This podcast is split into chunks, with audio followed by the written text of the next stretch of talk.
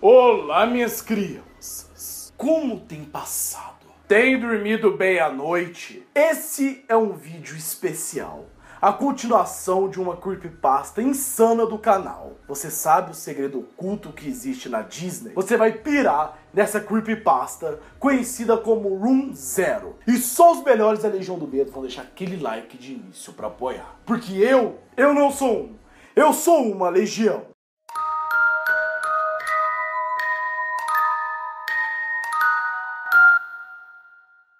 Atenção!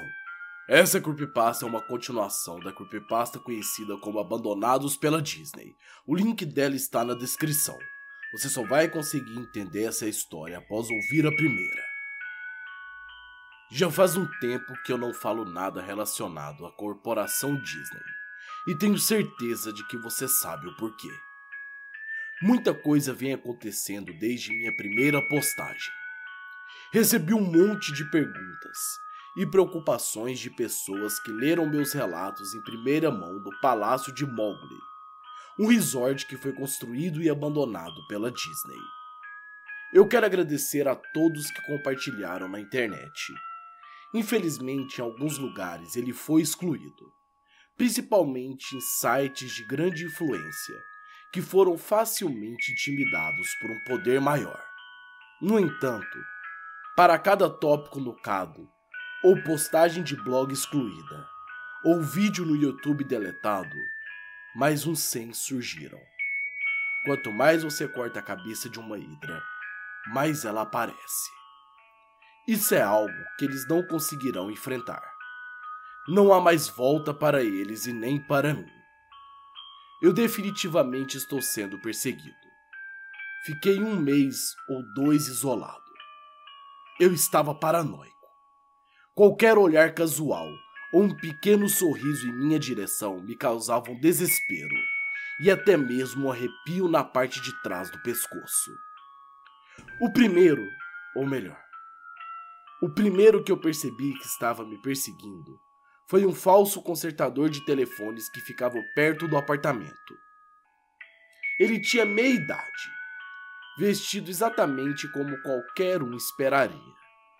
Eu não poderia acusá-lo, mas eu sabia que isso não era apenas a minha imaginação. Ele era estranho, não parecia confortável fazendo seu trabalho de rotina, e ele sempre me olhava de uma forma estranha. Uma forma que me dava medo. Um dia eu segui ele de canto, mas rapidamente perdi ele de vista. Quando voltei para casa, lá estava ele me olhando diretamente nos olhos, cerca de 10 metros atrás de mim, de forma inexpressiva e fria. Explorando de novo? perguntou ele. Isso foi tudo o que disse e havia um tom acusador em sua voz. Diga-me, que especialista em conserto de telefone diria algo assim? Eu acho que é a pior parte. Eu nunca me senti seguro. Nunca me senti sozinho. Sempre encontrava pela casa algum material de merchan da Disney que eu nunca tinha visto antes. Borracha escolar no formato do Mickey. Uma revista da Disney Adventures na minha estante. Eles esconderam pequenos Mickeys em todos os lugares. Três círculos. Um grande e duas pequenas, formando a silhueta da cabeça do famoso rato. Eu comecei a reparar em todos os Mickeys que eu encontrei. Marcas de copos de café em minha mesa. Uma grande, duas pequenas. Garrafas de vidro colorida deixados na porta, vistos de cima para baixo. Grafite em muros a caminho do meu trabalho. Eles estão literalmente, por toda parte. As pessoas têm me enviado sobre isso também. Se você compartilhou tudo o que eu tenho a dizer, você vai começar a encontrar esses contornos de filho da puta. Eu garanto a você. Uma vez, de longe, algo me fez rir por causa do horror de todo esse transtorno. Ah, havia um desenho de giz ao meu lado do carro. Fiquei surpreso no início, andando pelo estacionamento, mantendo-se atento se havia alguém me seguindo. Os desenhos do chão pareciam uma vítima de assassinato. Você provavelmente já deve ter visto no filme aqueles desenhos de giz que a perícia faz onde estava o corpo. Ao lado do desenho, escrito em amarelo, feito à mão, uma única palavra: Você. A única coisa boa em tudo isso é que eu não sou o único que viu algo que não devia. Eu não vou dar nomes, porque. Bem, se eu dizer o porquê, você não vai prestar atenção. Auditores vão ao parque da Disney sempre que podem. Eles não vão para se divertir ou desfrutar o passeio. Eles observam as máscaras de gás infantis na pessoa. Parece ser uma tradição. Aparentemente, pessoas em todo o parque usavam. Homens, mulheres, adultos, crianças e adolescentes. Todos com máscaras de gás dos personagens da Disney. Os auditores voltavam, e a Disney iria receber toneladas de reclamações sobre pessoas estranhamente vestidas andando ao redor do parque. Mais tarde, as máscaras de gás fizeram as pessoas, e as pessoas que estavam com elas tiraram outras conclusões e acreditavam que tinha tido um possível ataque terrorista. Todos esses relatórios foram diretamente para a lata de lixo. Eu sei que eu não consigo encontrar nenhum sinal dessas ocasiões. Embora você deve estar ciente do fato que a Disney pode muito bem controlar a mídia. Um colega que eu vou chamar de salva-vidas trabalhou em um parque aquático em 2001 a 2003. O parque aquático, obviamente, era da Disney. Ele ficava no topo de um enorme toboágua e fazia com que nenhuma das crianças ficassem muito agitadas. Um dia, ele disse que um garoto gordo entrou no tubo, mas não saiu do outro lado. E sem perceber isso, enviou mais uma ou duas crianças. O garoto gordo ficou preso no tubo e você deve estar imaginando que já que um ficou preso, as outras crianças também. Não foi bem assim.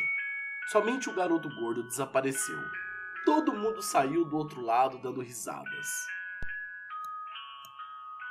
O salva-vidas fechou o brinquedo por um instante, muito preocupado com o desaparecimento da criança.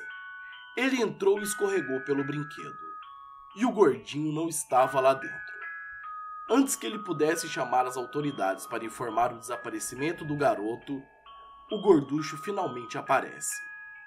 Os membros da equipe puxaram o garoto para fora da água. Ele afundou como uma pedra.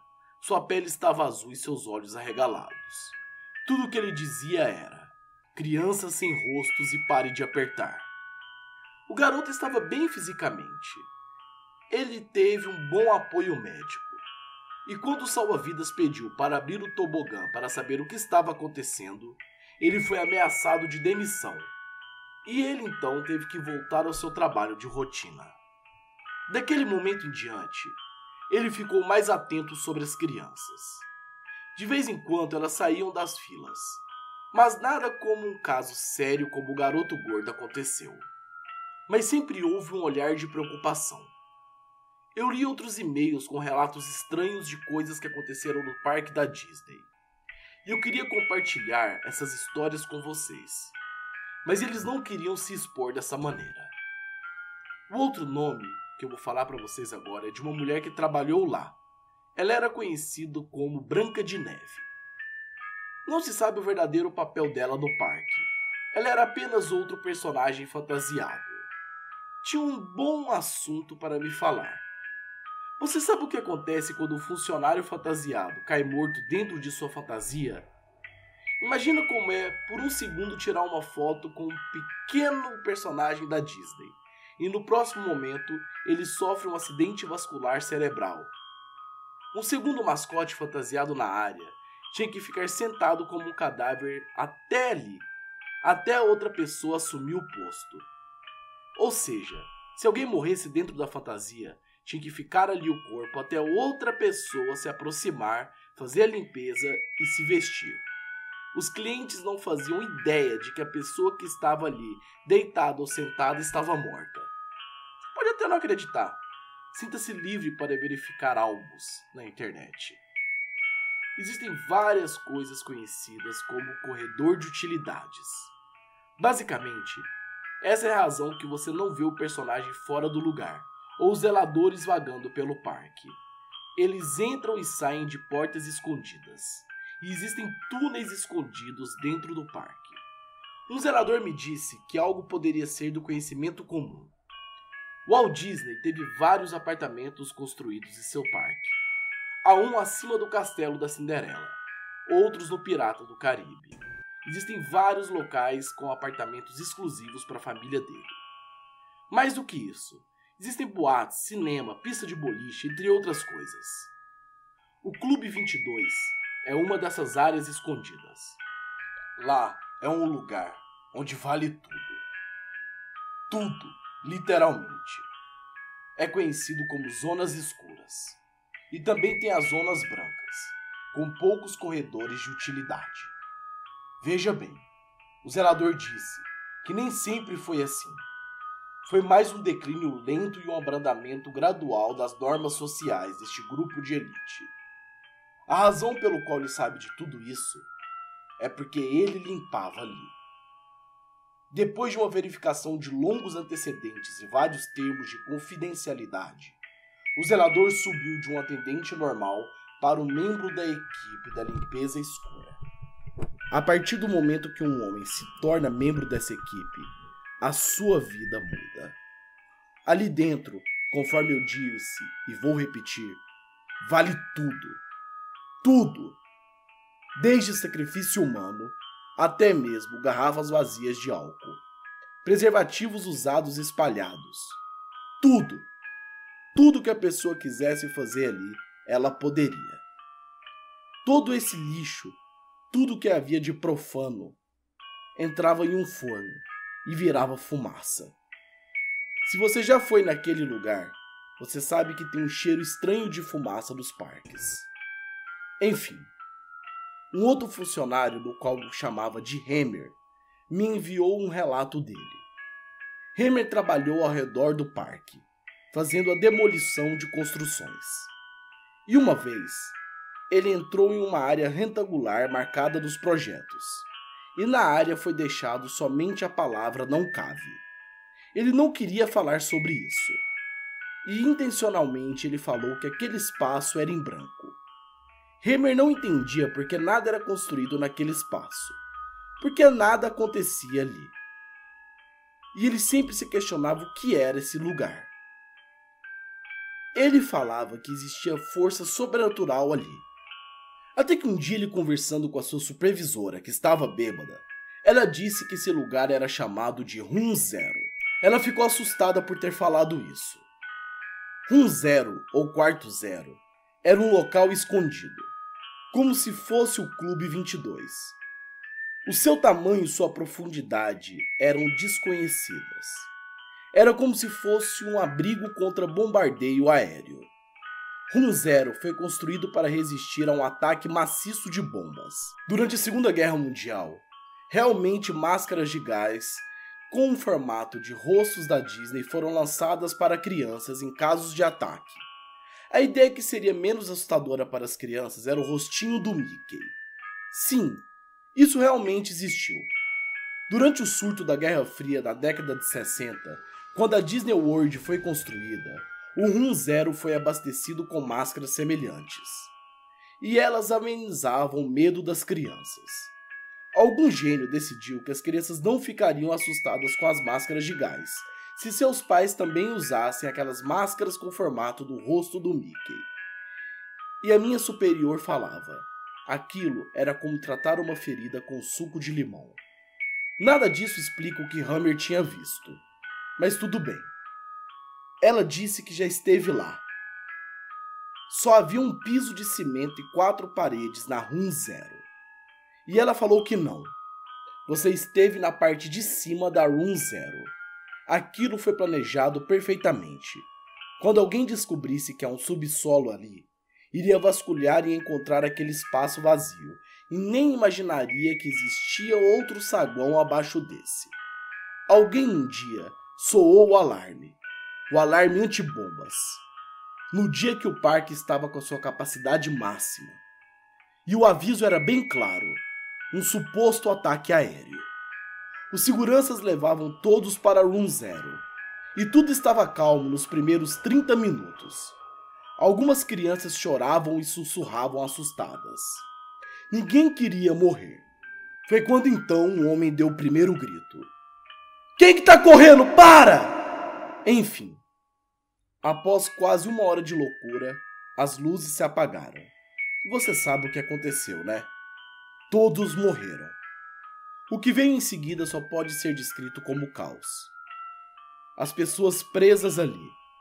E um grupo de membros da equipe, poucos patronos, conseguiram atravessar aquela porta.